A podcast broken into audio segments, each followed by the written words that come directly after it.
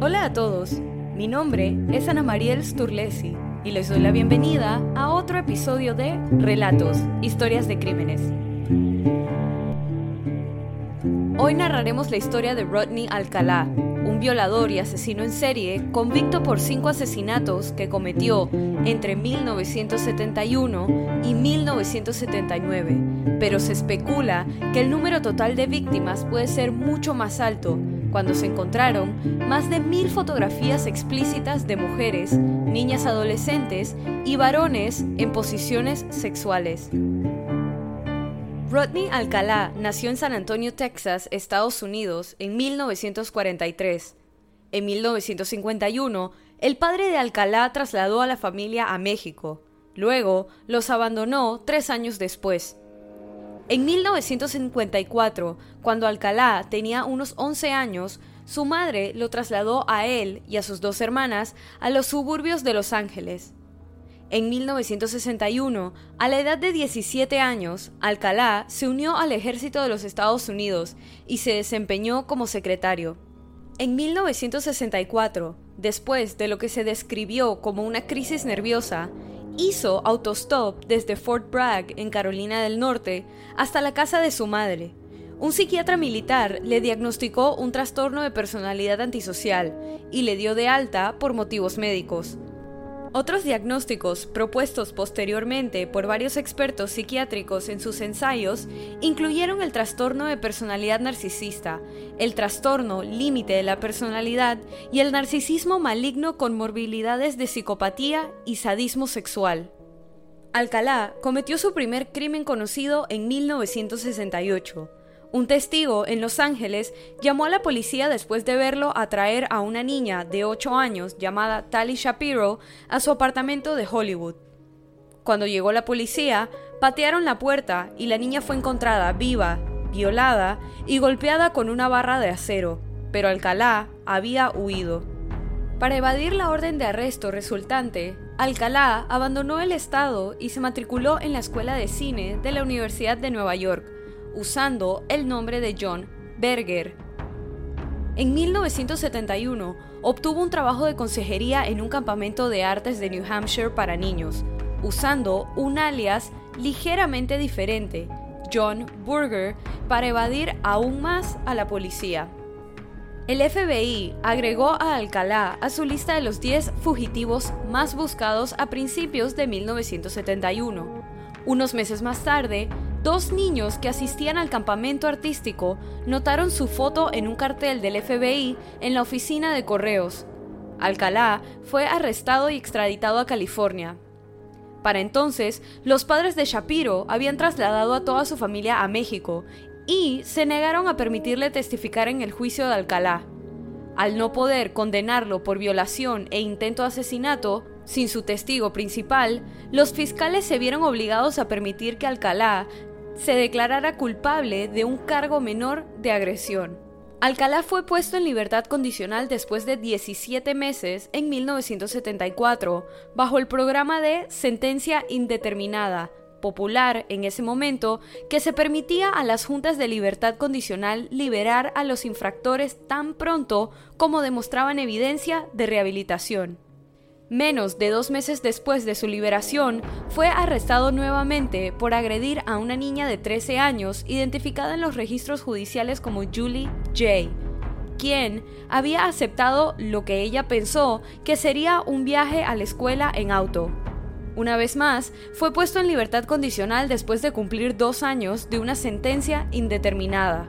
En 1977, después de la segunda liberación de Alcalá, su oficial de libertad condicional de Los Ángeles tomó la inusual medida de permitir que un delincuente reincidente y conocido riesgo de fuga viajara a la ciudad de Nueva York. Los investigadores de casos sin resolver de la policía de Nueva York ahora creían que una semana después de llegar a Manhattan, Alcalá mató a Ellen Jane Hover, de 23 años, hija del dueño de un popular club nocturno de Hollywood. En 1978, Alcalá trabajó durante un breve periodo en Los Angeles Times como tipógrafo. Durante este periodo, Alcalá convenció a cientos de hombres y mujeres jóvenes de que él era un fotógrafo de moda profesional y los fotografió para su portafolio. Un compañero de trabajo del Times recordó más tarde que Alcalá compartió sus fotos con compañeros de trabajo, alegando en algunos casos que las madres de los modelos le habían pedido que le tomara fotos a sus hijos e hijas desnudos. Una mujer que llegó a ser fotografiada por Alcalá explicó haber aceptado la sesión, ya que el hombre decía ser un profesional y le mostró su portafolio de fotos, la mujer también explicó cómo el portafolio incluía página tras página de adolescentes desnudos. La mayoría de las fotos eran sexualmente explícitas y muchos de los sujetos permanecieron sin identificación, incrementando el miedo de la policía que algunos de los sujetos pudieran ser víctimas adicionales de casos sin resolver. Pero a pesar de que las sospechas en torno a Alcalá aumentaban, eso no disminuía su deseo por hacer daño. En 1979 golpeó hasta quedar inconsciente y violó a Monique Hoy, de 15 años, mientras ella posaba para sus fotografías. Antes de la agresión contra Monique Hoy, Alcalá fue concursante del popular programa de juegos de los años 70 llamado The Dating Game o el juego de citas. El juego consistía en, típicamente, una soltera que interrogaría a tres solteros que estaban ocultos a su vista. Al final del periodo de interrogatorios, elegiría a alguien que la acompañara en una cita con los gastos pagos por el programa. El presentador, Jim Lange, presentó a Alcalá como un exitoso fotógrafo que empezó cuando su padre lo encontró en el cuarto oscuro a la edad de 13 años completamente desarrollado, que entre tomas podía ser encontrado haciendo paracaidismo o motociclismo. Un compañero concursante describió más tarde a Alcalá como un tipo muy extraño con opiniones bizarras. Alcalá ganó el concurso y una cita con la soltera Cheryl Bradshaw, quien posteriormente se negó a salir con él porque lo encontraba espeluznante. Sus episodios se mostraron durante su ola de asesinatos, después de haber sido declarado culpable de agresión en California. La perfiladora criminal Pat Brown, señalando que Alcalá mató al menos a tres mujeres después de su aparición en Dating Game, especuló que este rechazo podría haber sido un factor agravante, explicando que los asesinos en serie no toleran el rechazo e instintivamente asumen que la persona rechazándolos es la que tiene un problema y a veces buscan venganza. Posterior a su aparición en el juego de citas, al año siguiente, una niña de 12 años llamada Robin Samso desapareció en un lugar entre la playa y su clase de ballet en California, el 20 de junio de 1979. Su cuerpo, en descomposición, fue encontrado 12 días después en las colinas de Los Ángeles. Los amigos de Samso le dijeron a la policía que un extraño se les había acercado en la playa y les había pedido tomarles fotografías. Los detectives hicieron circular un boceto del fotógrafo y el oficial de libertad condicional de Alcalá lo reconoció. Durante una búsqueda en la casa de la madre de Alcalá en Monterrey Park, la policía encontró un recibo de alquiler de un casillero de almacenamiento en Seattle en el casillero encontraron los pendientes de Samso. Alcalá fue detenido en julio de 1979 y detenido sin derecho a fianza. En 1980 fue juzgado y declarado culpable y condenado a muerte por el asesinato de Robin Samso. Pero el veredicto fue anulado por la Corte Suprema de California porque los miembros del jurado habían sido informados indebidamente de sus delitos sexuales anteriores. En 1986, tras un segundo juicio prácticamente idéntico al primero, salvo por la omisión del testimonio de antecedentes penales, fue nuevamente declarado culpable y condenado a muerte. Un panel de la Corte de Apelaciones de Noveno Circuito anuló la segunda condena en parte porque un testigo no pudo respaldar la afirmación de Alcalá de que el guardabosques que encontró el cuerpo de Samso había sido hipnotizado por investigadores policiales. En 2003, los investigadores del condado de Orange, California, se enteraron de que el ADN de Alcalá había sido muestreado a pesar de las objeciones del acusado y coincidía con el semen dejado en las escenas de violación y asesinato de dos mujeres en Los Ángeles. Pruebas adicionales, incluida otra coincidencia de ADN en un caso sin resolver de 2004, llevaron a la acusación de Alcalá por el asesinato de cuatro mujeres más. Jill Barkham, de 18 años, una fugitiva de Nueva York encontrada enrollada como una pelota en un barranco de Los Ángeles en 1977 y originalmente se pensó había sido víctima del estrangulador de Hillside. Georgia Wixet, de 27 años, apaleada en su apartamento de Malibu en 1977. Charlotte Lamb, de 31 años, violada, estrangulada y abandonada en el lavadero de un complejo de apartamentos en 1978, y Jill Parento, de 21 años, asesinada en su apartamento en 1979. La policía describía que todos los cuerpos encontrados habían sido puestos en lo único que puede ser descrito como posiciones cuidadosamente elegidas más tarde, ese mismo año, los fiscales presentaron una moción para unir los cargos de Samso con los de las cuatro víctimas recién descubiertas. En 2006, la Corte Suprema de California falló a favor de la Fiscalía y en febrero de 2010, Alcalá fue juzgado por los cinco cargos acumulados. Para el tercer juicio, Alcalá eligió actuar como su propio abogado, Subió al estrado en su propia defensa y durante cinco horas interpretó los papeles de interrogador y testigo, haciéndose preguntas, llamándose señor Alcalá con una voz más profunda de lo normal y luego respondiéndolas. Durante esta extraña sesión de preguntas y respuestas, asimismo, le dijo a los miembros del jurado, a menudo en un tono monótono, que estaba solicitando un trabajo como fotógrafo en Buena Park, otra zona del estado de California, en el momento en el que Robin Samso fue secuestrada.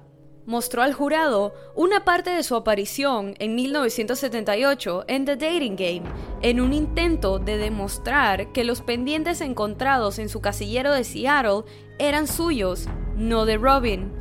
Jet Mills, un hombre que compitió contra Alcalá en el programa, le dijo a un periodista que los aretes aún no eran un equipamiento socialmente aceptable para los hombres en 1978, por lo que si cree que si hubiera visto a Alcalá con aretes, definitivamente lo recordaría, pues no era la costumbre en un hombre.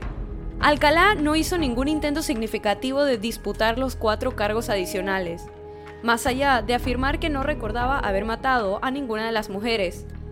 Como parte de su argumento final, puso a sonar una canción llamada Alice's Restaurant, en la que el protagonista le dice a un psiquiatra que quiere matar. Un testigo sorpresa durante la fase de sanción del juicio fue Tali Shapiro, la primera víctima conocida de Alcalá. Después de menos de dos días de deliberación, el jurado lo condenó por los cinco cargos de asesinatos en primer grado y fue sentenciado a la pena de muerte por tercera vez. En marzo de 2010, la Policía de California y Nueva York dio a conocer 120 de las fotografías de Alcalá y buscó la ayuda del público para identificarlas, con la esperanza de determinar si alguna de las mujeres y niños que fotografió eran víctimas adicionales. Aproximadamente 900 fotos adicionales no pudieron hacerse públicas, dijo la policía, porque eran demasiado explícitas sexualmente. Durante las primeras semanas, la policía informó que aproximadamente 21 mujeres se habían presentado para identificarse y al menos seis familias dijeron que creían reconocer a sus seres queridos que desaparecieron hace años y nunca fueron encontrados. A pesar de sus mejores esfuerzos, en ese momento ninguna de las fotos estaba relacionada con un caso de una persona desaparecida o asesinato sin resolver. Pero, en 2013, un miembro de la familia reconoció la foto de Christine Thornton, de 28 años, cuyo cuerpo fue encontrado en Wyoming en 1982, pero no fue identificada hasta 2015, cuando el ADN proporcionado por los familiares de Thornton coincidió con muestras de tejido de sus restos. Alcalá admitió haber tomado la foto, pero no haber matado a la mujer, que estaba embarazada de aproximadamente seis meses al momento de su muerte.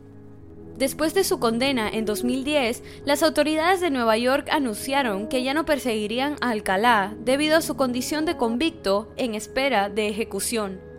Sin embargo, en enero de 2011, un gran jurado de Manhattan lo acusó de los asesinatos de Cornelia Creeley, una asistente de vuelo de 23 años que fue encontrada violada y estrangulada en su apartamento de Manhattan, y Ellen Hover, la heredera del club nocturno Ciro. Ese mismo año, la policía de Seattle nombró a Alcalá como una persona de interés en los asesinatos no resueltos de Antoinette Whitaker, de 13 años, en julio de 1977, y Joyce Gunt, de 17, en febrero de 1978. Esta era la misma ciudad en la que había alquilado un casillero donde estaban los dos juegos dependientes que lo incriminaban en los asesinatos pasados. En marzo de 2011, los investigadores en el condado de Maine, California, al norte de San Francisco, anunciaron que estaban seguros de que Alcalá era responsable del asesinato en 1977 de Pamela Jean Lumpson, de 19 años, quien desapareció después de hacer un viaje para encontrarse con un hombre que se había ofrecido a fotografiarla. Su cuerpo desnudo y maltratado fue encontrado posteriormente en el condado de Marin, cerca de una ruta de senderismo.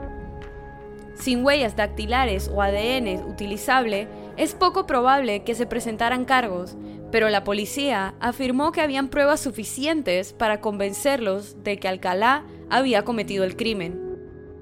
Durante su tercer juicio, un psiquiatra pagado por Alcalá y el único testigo de la defensa testificó que el trastorno límite de la personalidad podría explicar las afirmaciones de Alcalá de que no recordaba haber cometido los asesinatos. El fiscal argumentó que Alcalá era un depredador sexual que sabía que lo que estaba haciendo estaba mal y no le importaba. En la actualidad, 109 de las fotos originales permanecen publicadas en línea y la policía continúa solicitando la ayuda del público con más identificaciones.